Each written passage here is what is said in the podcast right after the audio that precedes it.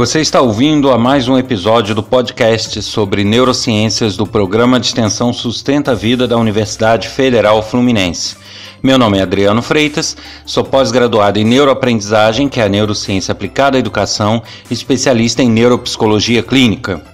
No episódio de hoje, nós vamos falar um pouquinho sobre os exercícios para o cérebro.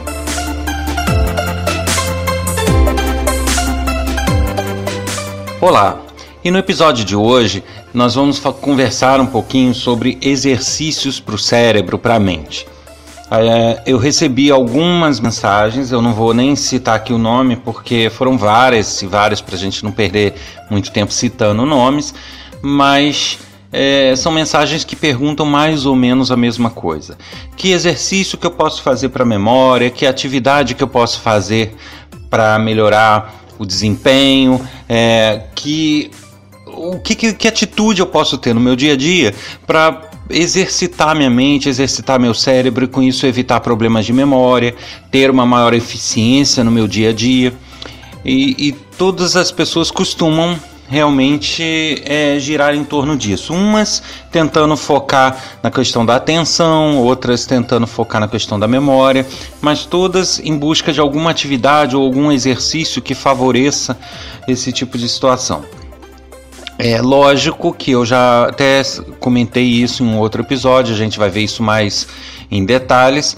É, eu já comentei sobre os medicamentos, né, que é a ritalina e outros medicamentos que realmente eu não acredito, eu não defendo esse tipo de medicamento, salvo nos casos estritamente necessários. Então, aquelas pessoas que não se enquadram nos casos que necessitem de remédio, elas é, ficam com essa interrogação: mas como exercitar e como praticar? Bom, então vamos começar entendendo uma coisa.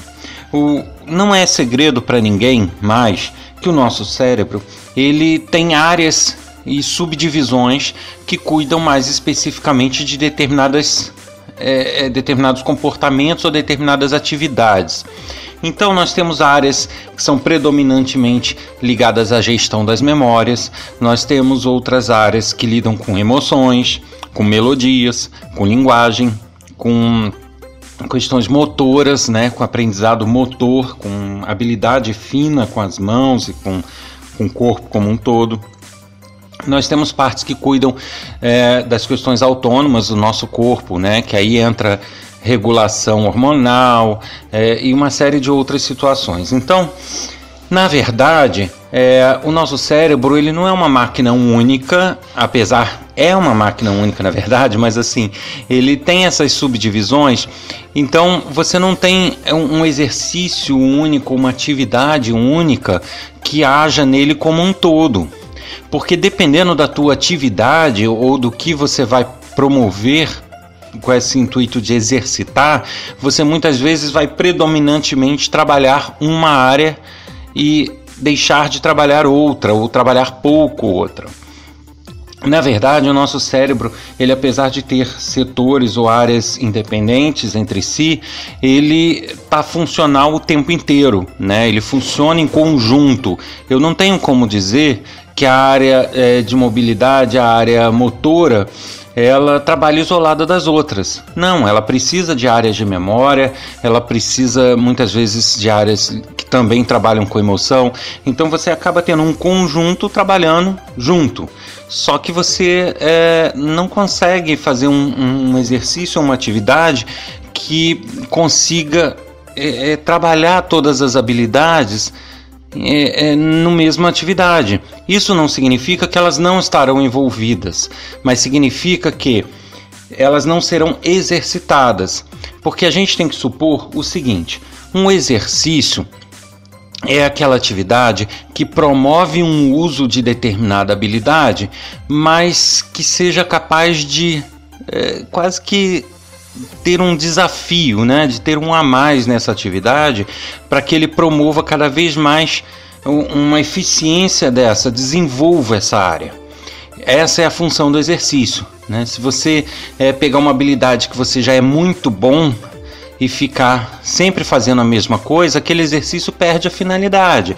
Porque se você já é muito bom naquilo e você fica fazendo um arroz com feijão, é, né, é um exercício inútil, vamos dizer assim. Ele, é, você já está tentando promover uma atividade que você já domina. Então, a função do exercício é sempre ser desafiador, é sempre estar no limite das suas habilidades para que você as aumente. Né? E a partir do momento que você aumenta, a ideia do exercício é que ele se torne um pouco mais difícil, um pouco mais acima, para que você de novo tenha um crescimento e, é, e, é, e, o exercício é isso. Então, se você tenta encontrar um exercício que atinja tudo, é, esse efeito raramente vai ser obtido, porque ele vai trabalhar muito bem uma habilidade, mas outras vão entrar no que você já conhece, no que você já sabe. Então, não vai ser um, uma tarefa de estímulo o tempo inteiro para todas as áreas. Então, é, com base nisso, a gente pode é, já começar a entender que os exercícios para serem eficazes, eles é, precisam ser focados em determinadas habilidades específicas. Então, eu preciso ter um exercício específico para ativar e para é, é, promover a melhora da área que cuida de melodias. Outro exercício de linguagem, outro exercício motor, outro exercício é, ligado ao raciocínio lógico, outro exercício ligado à memória e assim sucessivamente. É, cada habilidade dessa tem as suas necessidades específicas, por isso que os exercícios eles precisam ser selecionados é, dentro dessas atividades específicas. Então, se você quiser exercitar memória, você tem que trabalhar atividades que façam com que essa memória seja o tempo todo ativada e necessária, utilizada. Então são aqueles jogos de memória onde você tem que achar pares de cartas que estão espalhadas na mesa. Né? É, esse tipo de atividade vai promover uma memorização mais rápida. Existem jogos onde você tem que olhar as cartas depois de vir e tem que informar a sequência. Isso tudo são atividades que vão promover um, um, uma, uma habilidade, uma, uma necessidade de uso da memória que vai né, te instigar a de fato é, ter uma habilidade maior nesse sentido. Então, quando se fala em palavra cruzada, é, é bom para a memória? Sim, porque como ele traz conhecimentos gerais, você tem que lembrar siglas de estado, você tem que lembrar nomes de capitais, você tem que lembrar nomes de personalidades, ele fica o tempo inteiro fazendo uso das suas memórias. Então, realmente é uma boa atividade. Porém, é, tem que estar ciente disso, né? As pessoas falam, ah, jogar xadrez é bom é bom para aprender a jogar xadrez, porque você vai aprender as regras, você vai lidar com aquilo, no máximo você vai ter uma visão espacial e um raciocínio lógico, mas você não vai ter habilidades motoras envolvidas, você não vai ter habilidade de linguagem, de melodia, é, a questão memória mais ou menos, porque a memória de longo prazo não vai ser utilizada ali, são memórias operacionais. Então você é, realmente precisa ter exercícios voltados a cada tipo de atividade. Então, quem me pergunta ah, qual exercício é bom, eu falo. Não existe um exercício bom. Você tem que, na verdade, assim como na academia, você vai, você tem uns, uh, uns exercícios para trabalhar o músculo supino, outro bíceps, outro tríceps. Você também tem que ter uma sequência de exercícios para trabalhar diversas habilidades do teu cérebro. Então você precisa é, definir o que, que eu tenho de atividade que trabalha de forma focada em memória? Ah, eu tenho o jogo da memória, eu tenho um, uma, coisas simples que você pode fazer em casa, pegar uma sequência de cartas, virar, né, elas embaralhadas, olhar por algum tempo, virar e daí tentar descrever a sequência. Qual era? E isso você pode mudar o grau de dificuldade, que é o, o tempo que você olha elas para memorizar e a quantidade de cartas, ou seja, você tem duas variáveis aí que você pode jogar para melhorar a tua memória. Agora, para exercitar linguagem, o que, que é bom? Leitura. Né? Leitura é bom, porque o tempo todo você está lidando com estilos é, de, de idioma, estilos de construção de texto diferenciados entre cada autor, ou seja, você está tendo que lidar o tempo todo com a linguagem. É, é a atividade da leitura. Então, quem não gosta de ler, quem não tem esse hábito, que passe a tê-lo. Primeiro, porque realmente é prazeroso para quem é, adquire esse hábito. Né? Eu falo leitura de romance, de histórias, não necessariamente livros técnicos de autoajuda, não é isso, mas livros de romances, né? de, de, de intrigas, isso tudo é muito bacana. Sem contar que a leitura também, por tabela, trabalha uh, outras áreas do cérebro importantes no nosso dia a dia. Uma delas que pouca gente sabe é que a leitura ela promove um exercício da nossa habilidade de empatia. Por que da empatia? Porque ao ler um romance, por exemplo, com base em descrições e características de um determinado personagem, a gente tem que montar dentro da gente, na nossa cabeça, a, o perfil daquele personagem. Então é como se a gente criasse uma pessoa dentro do nosso cérebro com base na linguagem. Esta habilidade, esta possibilidade é, de você, com base em descrições, criar um personagem dentro da sua cabeça e trabalhar com ele, nada mais é do que um espelhamento do que se vê no outro, numa pessoa externa a você, numa terceira pessoa, e daí essa pessoa você conseguir se identificar com ela, você é, é, trabalhar as características dela dentro do seu cérebro. Então isso é, envolve áreas do teu cérebro que são fundamentais para a construção da empatia, né, de, de você olhar pelo olhar do outro. Então, a leitura de romances, ele além de desenvolver e exercitar as áreas de linguagem, elas trabalham a, as áreas ligadas à empatia, né? E eu, eu tô por isso eu falo da leitura de romances, né? Livros técnicos já não têm essa característica, mas essa montagem de personagens realmente é, é capaz de um exercício ainda maior, né? É, linguagem, empatia, em alguns casos, raciocínio lógico, né, aqueles famosos romances de Sherlock Holmes ou de Hercule Poirot de Agatha Christie são muito bons para desenvolvimento de raciocínio lógico também, porque além de você trabalhar é, propriamente a, a, a, linguagem, a empatia, você fica o tempo todo envolvido naquela história, tentando desvendar as pistas, os mistérios para poder ver quem fez um crime. E isso realmente desenvolve muito o, essa área de raciocínio lógico também. Então é um ótimo exercício. É, as habilidades motoras não tem jeito. Aí são exercícios manuais. Aí é ou academia é, no caso de atividades motoras brutas, ou então, é no caso de atividades motoras finas, artesanatos. Não tem jeito. Então você tem que fazer artesanato, você tem que fazer colagens, você tem que fazer costura à mão, bordado, o que for, é, para que os, as suas habilidades finas motoras sejam exercitadas. E aí a gente pode dizer que geralmente é, doenças neurodegenerativas, que são as doenças é, que atacam o sistema nervoso central e que em progressão rápida ou lenta, mas elas afetam a parte motora, né? São aquelas pessoas que é, em dado momento começam a ter dificuldades com o movimento e depois posteriormente partes internas respiratórias e cardíacas, elas começam geralmente pela habilidade motora fina e pela noção espacial. Então, é, a maioria, 90% das doenças neurodegenerativas, a pessoa, mesmo que esteja sem um quadro muito aparente, ela começa a perder a atividade motora fina. Isso significa que, por exemplo, colocar uma linha na agulha é muito complicado para essas pessoas. Você ter é, determinadas habilidades que dependem de manejar uma faquinha para poder é, descascar uma fruta ou para fazer um artesanato é complicado porque as pessoas não conseguem ter essa habilidade motora fina muito, elas vão perdendo essa habilidade. É, é um dos pontos principais. Antes de chegar na habilidade motora bruta, né, de levantar ou de andar, elas começam a perder a fina.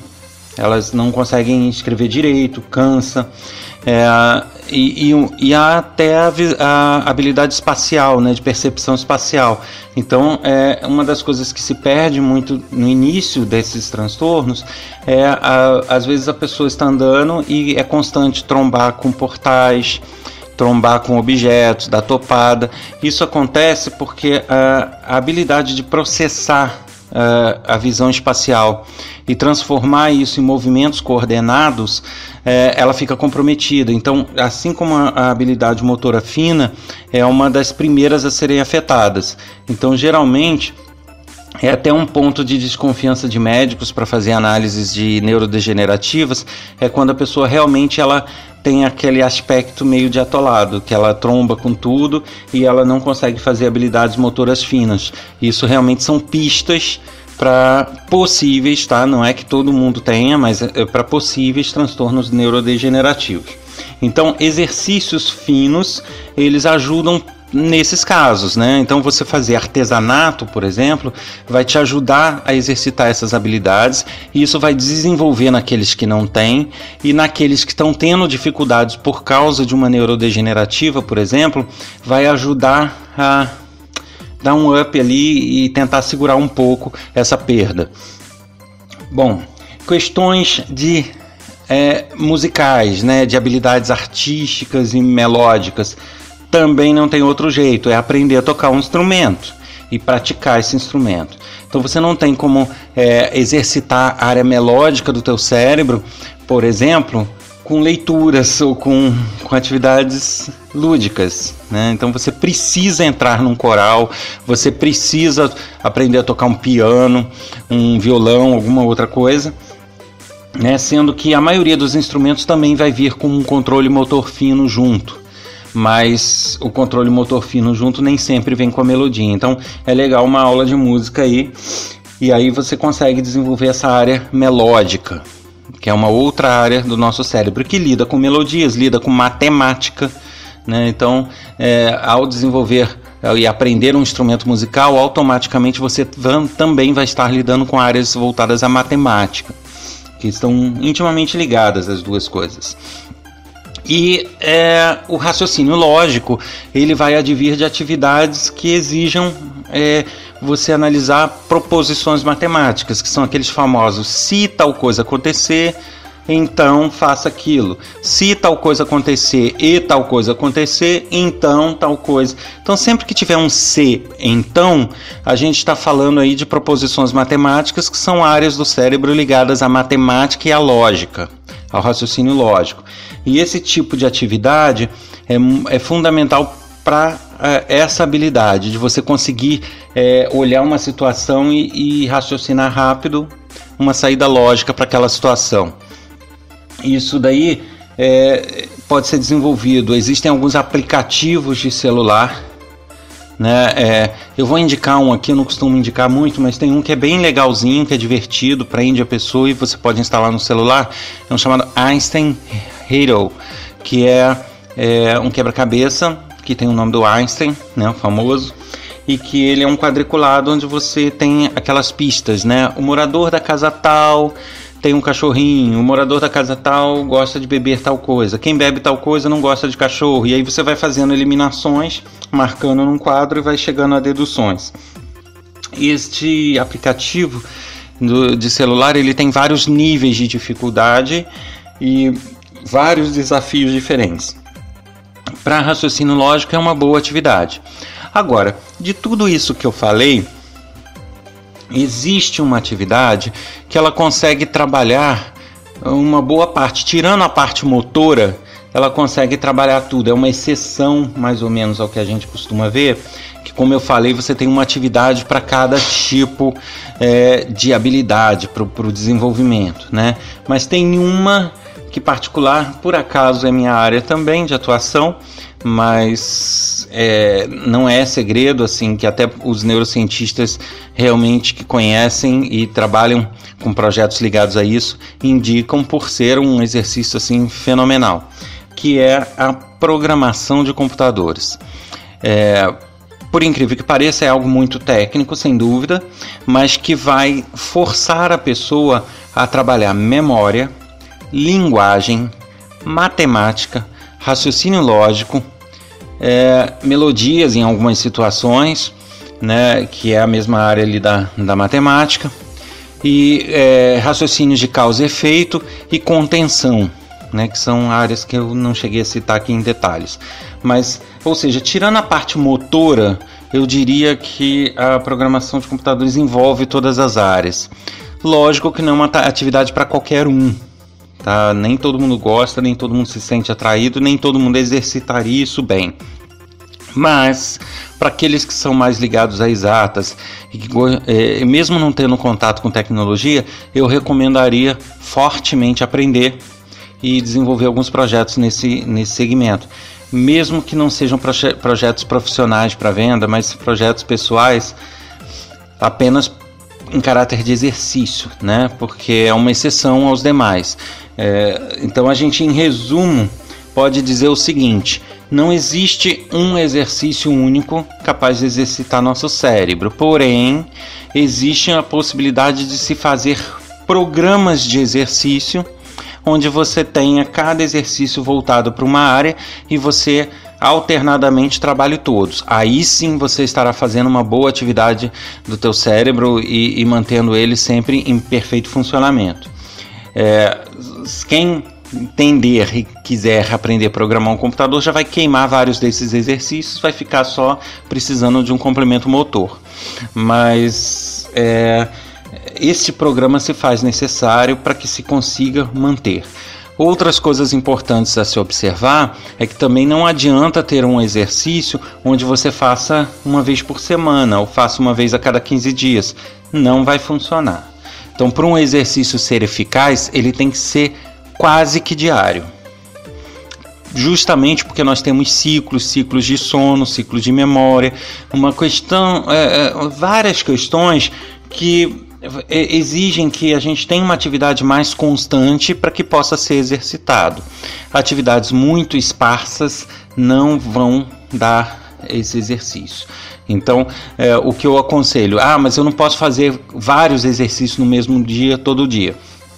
Então, que você faça um escalonamento, faça o teu programa de atividades e exercícios e alterne, mas deixe diariamente um tempo voltado para um ou dois. Então você faz um hoje, o outro amanhã, o outro depois de amanhã, depois volta para o primeiro, mas faça diariamente.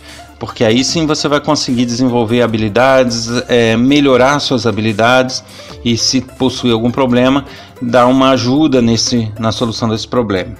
Perfeito? Se você tem gostado do nosso podcast, das, é, dos nossos episódios, não deixe de compartilhar com seus amigos, grupos de trabalho, é, envie os links para as pessoas.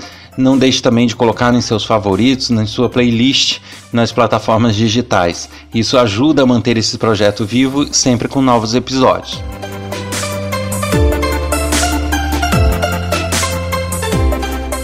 Você ouviu mais um episódio do podcast sobre neurociências do programa de extensão Sustenta a Vida da Universidade Federal Fluminense. Meu nome é Adriano Freitas, sou formado em Sistemas de Informação com pós-graduação em Neuroaprendizagem, que é a Neurociência Aplicada à Educação, especialização em Neuropsicologia Clínica.